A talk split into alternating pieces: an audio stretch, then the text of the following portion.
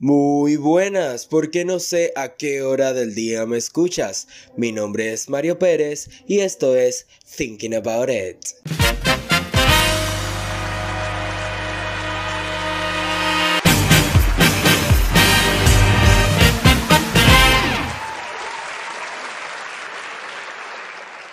Tuvimos unas pequeñas vacaciones. En los episodios anteriores dejé muchas cosas para pensar, reflexionar. Nos dimos un tiempo de descanso. Pero hoy les traje un episodio de bienvenidas.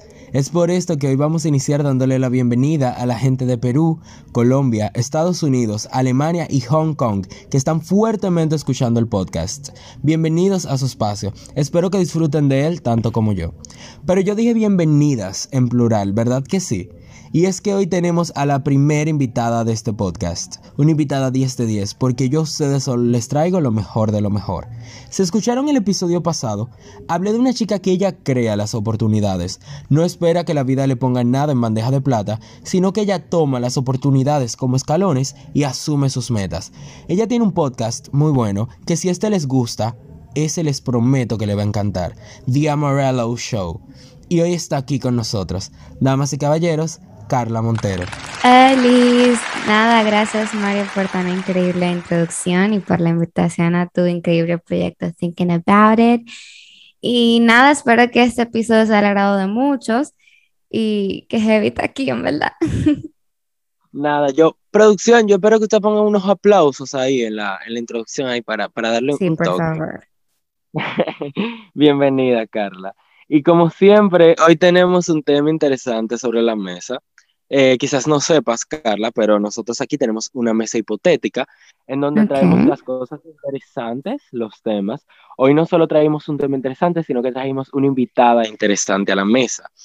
Hoy hablaremos del positivismo tóxico y no quiero iniciar yo, quiero darle la oportunidad a esta muy fresca voz que tenemos el día de hoy aquí para que nos dé ese em, toque de novedad. Entonces, Carla, si nos harías el honor de iniciar. Claro que sí, un placer. Bueno, realmente cuando Mario nos propuso la, lista de temas, entre se encontraba el, la positividad tóxica, la positividad al extremo, y yo dije, este es el tema que hay que hablar. Porque no porque suene muy filosofal, una cosa así sumamente extensa y compleja, sino porque de verdad es algo más normal de lo que queremos. Hay un libro que Mario y yo hablamos del otro día, que es escrito por Mark Mason, The Subtle Art of Not Giving a Fuck, em, que básicamente como que la esencia del libro es que cuando nosotros apretamos todo aquello que es negativo, lo evitamos, lo ignoramos, para que así no nos afecte eh, constantemente, como que lo alejamos y no tomamos en cuenta lo que realmente estamos sintiendo, no tomamos en cuenta realmente lo que nos hace mal. Así como podemos estar felices, nos merecemos estar tristes de vez en cuando, tomar en cuenta todo aquello que sentimos para poder tomarlo a nuestro favor a la hora de solucionar los problemas que se pueden presentar en un diario vivir. Y no solamente eso, Carla, sino también que todo este tema del positivismo tóxico surge como una trampa ¿sabes? Porque no es algo como que estemos conscientes a la hora de hacerlo, simplemente iniciamos con ese estilo de vida, por así decirlo, que al final nos termina afectando más de lo que nos ayuda, porque empezamos cortando, bloqueando las emociones que no nos agradan, esas emociones que nos permiten estar positivos. Y al final terminamos bloqueando también las positivas y entramos en un estado apático, en donde, en donde nosotros solamente estamos ahí existiendo y muchos psicólogos afirman de que esto da también un cansancio mental, estar reprimiendo ciertas emociones. Y terminamos en un estado zombie, por así decirlo, un estado que realmente no nos aporta, que es el tema del positivismo como herramienta, que ya eso es una discusión muy aparte, que los psicólogos la usan como una herramienta, pero está en manos de personal de la salud mental capacitados para eso. Y esta generación ha vuelto el positivismo tóxico una moda, vamos a ponerlo así, lo ha vuelto una moda entre los coaches motivacionales, las personas que te dicen que, no debes estar triste, que la tristeza es un mal sentimiento y no sé qué. han creado una zona insegura para las personas que empuja a este positivismo tóxico. Entonces yo creo que todo esa, toda esa toxicidad alrededor del tema del positivismo como herramienta es que ha creado este, em, ¿cómo ponerlo? Este, este alter ego del positivismo real. Entonces, no sé qué tú opinas de eso. No, 100%, 100%, o sea, eso es agotador, totalmente agotador. Tú te cansas mentalmente, tú pierdes todo, eso es una negación constante.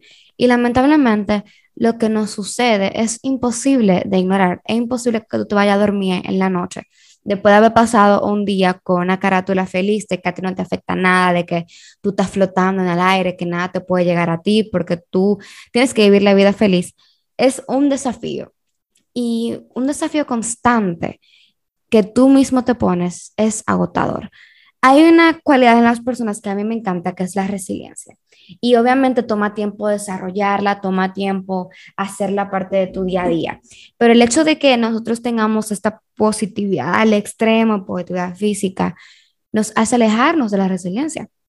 ¿Qué es resiliencia? Es la capacidad de adaptarnos a las diferentes situaciones en la vida. Cuando usted aleja lo negativo, que vamos a ser sinceros, lo negativo abunda especialmente de, entre los 18 y los 25 años, lo negativo abunda porque tú estás empezando a integrarte al mercado laboral, al mercado de ser un adulto, tú estás experimentando, tú estás improvisando con la vida. Y puede ser que 8 de 10 cosas un martes te salgan mal, termine siendo totalmente negativo. Pero lo que lo vuelve positivo, lo que lo vuelve feliz, lo que te pone una sonrisa en la cara, es como tú solucionas ese problema, cómo tú te enfrentas ante el problema, cuál es la cara que tú le pones al problema, sin negar lo que estás sintiendo, porque lo que sentimos siempre va a ser importante y nos podemos esconder porque en algún momento u otro eso va a salir.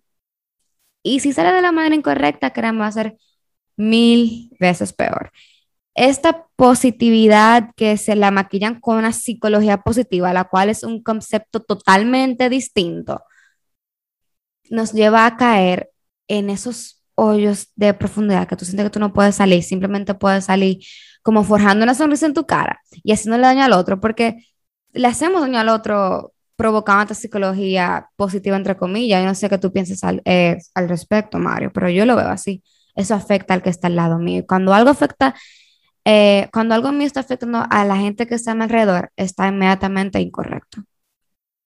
Totalmente de acuerdo contigo, Carla. Y es que este, todo este tema de la positividad tóxica no es más que una eh, máscara que nosotros le ponemos. Es, puede, puede entrar dentro de lo que es un mecanismo de defensa para em, alejar un poquito la realidad de lo que estamos viviendo, porque estamos en negación, no queremos aceptar que los días buenos también traen cosas malas. Y eso es un tema que se ha creado y muy, voy muy total de acuerdo contigo en esta parte. Y es que no podemos negar esas cosas. Hay una buena frase que me encanta que dice que los sentimientos son como olas del mar. Ellos, ay, perdón, olas del mar. un poquito enredada ella. Pero nada, esas olas agarran intensidad, pierden intensidad y terminan en la arena de la playa como espuma. Imagínate que yo un día decida poner una barrera al mar. Va a ser catastrófico lo que el mar va a hacer con esa barrera, porque al principio sí, va a comenzar a acumularse el agua, no va a pasar nada, pero va a haber un punto en donde la barrera va a romper y toda esa agua va a entrar a la tierra. Entonces va a terminar ahogando a las personas cerca. Y a eso es una buena, eh, una buena parábola para esto de todo esto del positivismo tóxico.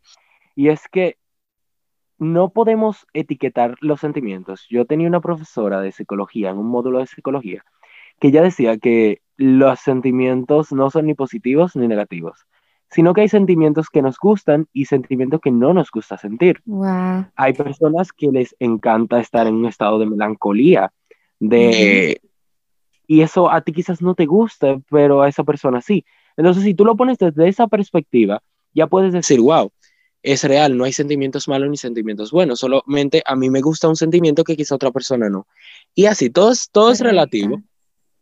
Pero el positivismo tóxico, y ojo con esto, quiero que todo el mundo tenga ojo con esto, no es lo mismo que fingir una vida, que es algo que trata en el primer episodio, el ser real, porque esto del positivismo tóxico es algo inconsciente, no es algo que hacemos adrede, es un estado en el que caemos en la inconsciencia cuando comenzamos a reprimir em, ciertas emociones que no queremos enfrentar. Y mira, este tema, Carla, es un tema que eligió una de las seguidoras del podcast, que vamos a evitar uh. mencionar el nombre porque menor de edad y no demandas. Aquí no aceptamos demandas. Entonces, hay una pregunta también sobre la mesa. Primera, wow, primera, la primera invitada y tiene su primera pregunta sobre la mesa. Esto es eh, icónico. Nada, y ella pregunta como que cuáles son esos red flags que uno puede identificar como, ok, estoy comenzando a caer en el positivismo tóxico porque obviamente, eh, como mencionamos anteriormente, es una acción inconsciente. Entonces, ¿cómo identifico yo que tenemos, eh, estamos en ese estado, estamos empezando a entrar en este estado? Bien, hay tres cosas que para mí son claves para identificar a una persona que está pasando por el positivismo tóxico o al extremo. Eh, lo primero es que traten de cambiar la perspectiva al problema. E ignoran exactamente lo que le está, lo que le está molestando con la típica frase de podría ser peor o dale gracias a Dios que fue eso y no algo mil veces peor. O acostúmbrate, van a venir cosas así de fea. Y es como, loco, loca. Analiza lo que está pasando enfrente de ti. Eso no importa, siéntete mal. Acaban de chocar tu carro. Acaban de chocar tu carro. Tú no piensas decir nada, no podría ser peor. Cuando tú llegas a tu casa, te vas a poner a llorar, yo te puedo ayudar acknowledge your feelings, porque no estamos aquí para juzgarte. Te acaba de pasar algo malo. Lo segundo, avergüenzas o castigas a los demás por sentir la frustración y lo negativo. Como tú vives en esa burbuja de que todo tiene que ser feliz, siempre una sonrisa, siempre honestidad, arcoíris, cuando el de al lado expresa su frustración, expresa sus sentimientos, porque es lo normal y tenemos derecho de, tú lo juzgas, tú lo castigas. Tú tienes que ser feliz, fulanito. Tú estás vivo hoy.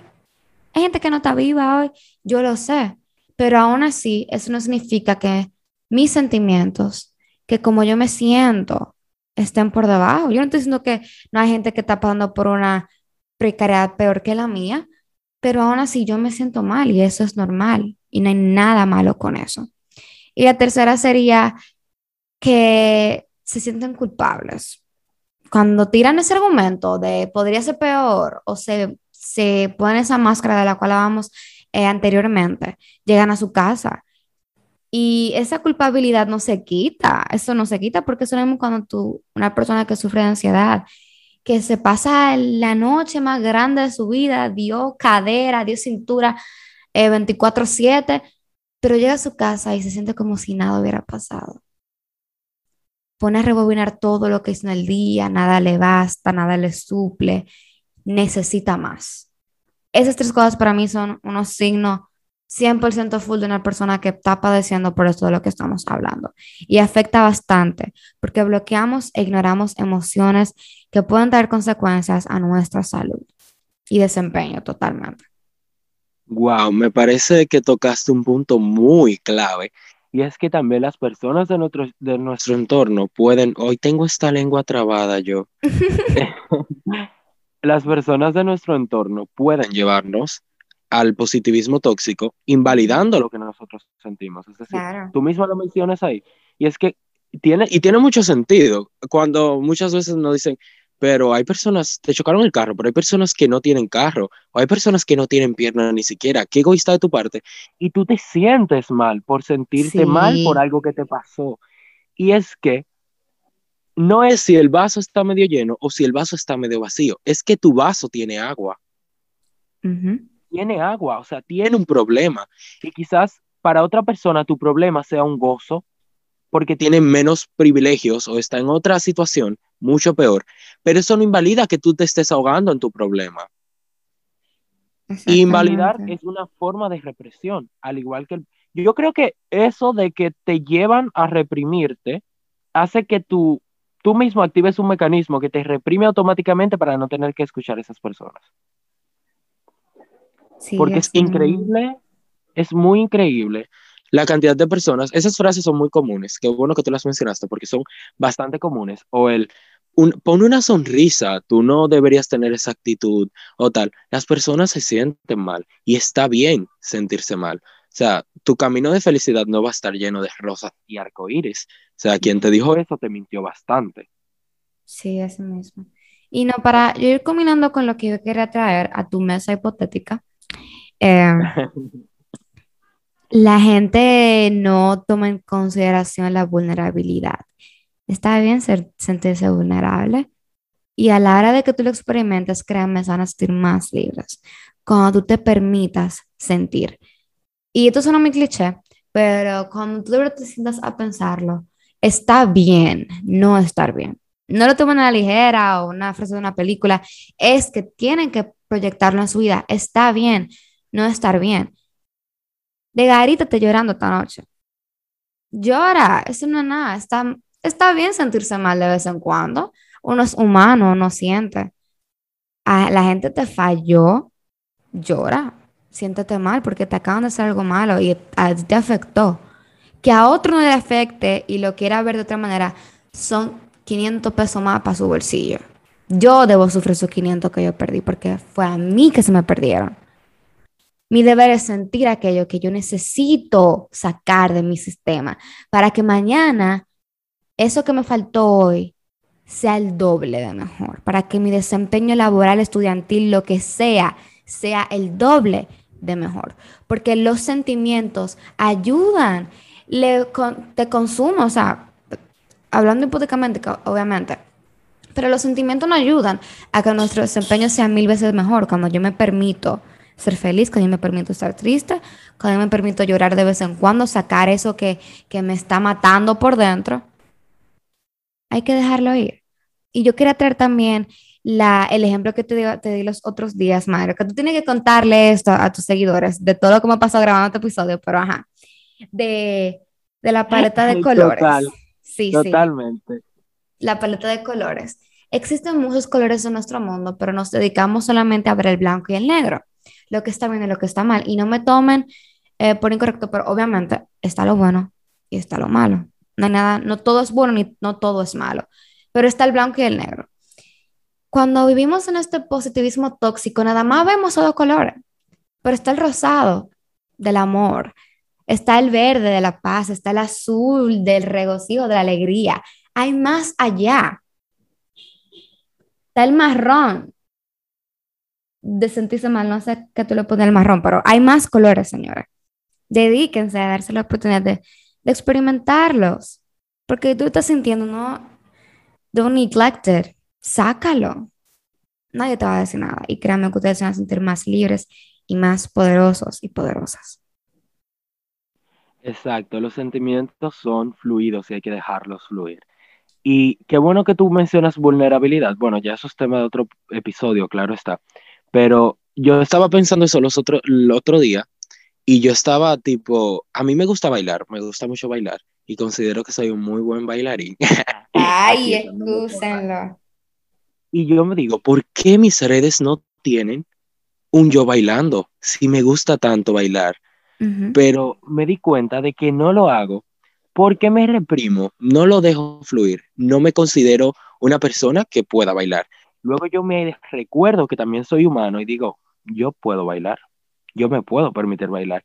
Y cuando tú eres vulnerable, tú te das cuenta de tu humanidad, mientras no, te tratas como una, así como cuando tú idealizas las personas, que no puedes verla como humano. Básicamente pasa eso mismo con uno. Pero nada, Carla, miren señores, eh, Carla es una persona 10 de 10, como yo le dije, claro, lo mejor para lo mejor. Y em, he sido muy experta en esos temas. Has tratado varios de estos temas en tu podcast, si no me equivoco. Sí, sí. Todos van como por la misma vertiente. Yo soy muy fan del podcast de Carla. Em, nada, nos gustaría, nos gustaría que tú dieras un consejo para esas personas que nos están escuchando. Mm, puede ser respecto al tema que estamos tratando, puede ser respecto a la vida, a, a ser joven porque estamos entrando, ya esta generación se está acabando, está entrando en una etapa de adultez, ya no son más adolescentes. Y un buen consejo nunca cae mal, entonces. Vamos allá. Bueno, señores, diría que sean auténticos y sean más honestos, no con la gente, pero con ustedes mismos. Nunca tengan miedo de expresar lo que sienten, si están deprimidos, si están ansiosos, si están tristes. Reconozcan lo que les está pasando, porque así como ustedes lo reconocen hoy, mañana pueden ayudar a una persona que puede que esté pasando por lo mismo. Y cuando te ven a ti ve que tú eres resiliente, que tú también has pasado por lo mismo, un hombro amigo, uno, ajá, así mismo, un hombro amigo, una mano amiga siempre cae bien, y más si ha pasado por lo mismo que tú. Hagan todo lo posible por escuchar antes de hablar, para que no le pase los 500 pesos después y se lo van a tener que cobrar. Shua, cuéntate, siempre den lo mejor de ustedes. Permítanse sentir. No tiene que ser cuando haya mucha gente alrededor, puede ser solo en tu cuarto, pero permítetelo. Déjate llorar, haz ejercicio, sé consciente de tus acciones. tienes que decirte a ti mismo constantemente, ¿Qué es lo que sientes? Porque estoy aquí para escucharte. Escuchen a su cuerpo, señor. El cuerpo te dice cuando te sientes mal, cuando tú te querías dormir, cuando estás depresivo, cuando estás deprimido, todo eso. El cuerpo te lo dice. Escúchenlo. Tus sentimientos, tus emociones son auténticas y son reales y sobre todo son válidas. Son válidas. La responsabilidad de tus emociones viene con el tiempo. Tú no te preocupes por eso por ahora pero créeme, son válidas y no está mal sentirlas. Con el tiempo vas a crear soluciones constructivas para lo mismo. Wow, o sea, hablaste por mil años. y también, eh, siendo nuestra primera invitada, Carla, eh, nosotros tenemos aquí unos retos semanales. No sé si escuchaste cuando decía al inicio que había dejado unas cosas para reflexionar. Sí. Tenemos unos pequeños retos para que nuestro, porque claro, el punto de todo esto es darnos cuenta de las cosas que no están bien, pero también no le podemos dar la información y dejarlo sin herramientas. Entonces, algunas, algún retito que tengas por ahí respecto al positivismo extremo, cómo evitarlo, cómo cambiarlo, algo que tú les puedas dar a ellos para que ellos sepan mm, con qué mm. trabajar.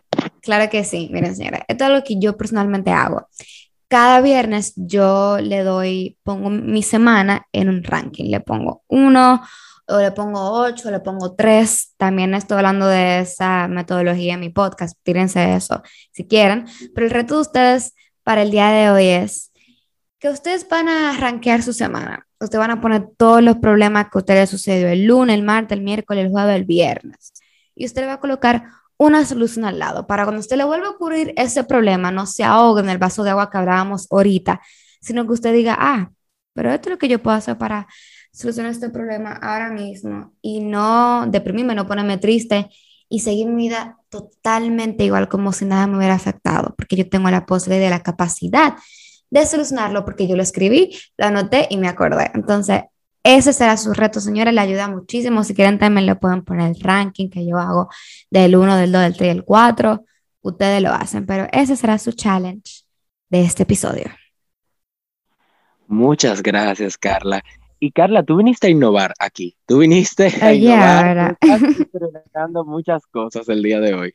Y es que alguien me dijo que le gustaría que dieran así como unas canciones para los episodios referente a al tema que estamos tratando. Hay una canción muy buena que trata de esto, de, de que no siempre hay que tener claro el vaso medio vacío, medio lleno. A veces nuestro vaso ni siquiera tiene agua. Y por eso no somos cínicos, solamente estamos pasando por un mal momento. Se llama I'm Not a Cynic de Alec Benjamin. Les recomiendo que la, que la escuchen. Y nada, eh, Carla, muy agradecido de que estés aquí. A ti por invitarme, gracias por todo, fue súper chulo. Debes comprometerte a volver. claro que sí. Claro que sí, eso no hay que preguntarlo. Esto queda grabado, Carla. Esto se va a subir y queda grabado. Ay, me está, me está, él me está amenazando con que está en, un, compromiso, un compromiso con el público de Thinking About It. Está bien, yo tengo que volver. Yo quiero volver, que diferente. O sea, eso depende de Mario, señora, no, no me miren a mí, es el que me tiene que decir. yo no sé ustedes, pero yo me la gocé. Yo me gocé este episodio de principio a fin. Muy bueno, muy bueno. Y estamos más agradecidos de tener esta voz aquí, Carla. Tú, tú nos enseñas bastante, eres, eh, te lo repito, eres una persona bastante completa. Señores, Carla, cuéntale a este público cómo te pueden encontrar en redes, porque ustedes tienen que seguir su contenido. Es un contenido realmente de paz, un contenido de amor, un contenido motivacional. Entonces, Carla. Un poquito de todo, nada. mi podcast se llama The Amarello Show, es una combinación entre amarillo en español y yellow en inglés. Eh, es un color que define mucho mi vida porque es el color del éxito, la victoria, la pasión sobre todo. Eh, me pueden encontrar así mismo en Instagram, en Spotify, Apple Podcasts. Todos los hosts de, post, de podcast pueden encontrarlos por allá. Y nada, también Brana Mario muy pronto por allá por The Amarillo Show, así que look forward to that. Muchas gracias, Carla. Y nada, ya te comprometiste a volver, entonces te vamos a esperar aquí con los brazos abiertos. Ya lo sabes. Nada, un placer haber sido parte de este episodio. Gracias, Mario. No hay de qué. Y señores, este es el episodio más largo del podcast. El mismo contenido, pero un tanto distinto. Espero realmente lo hayan disfrutado y nos vemos en otra edición de Thinking About It.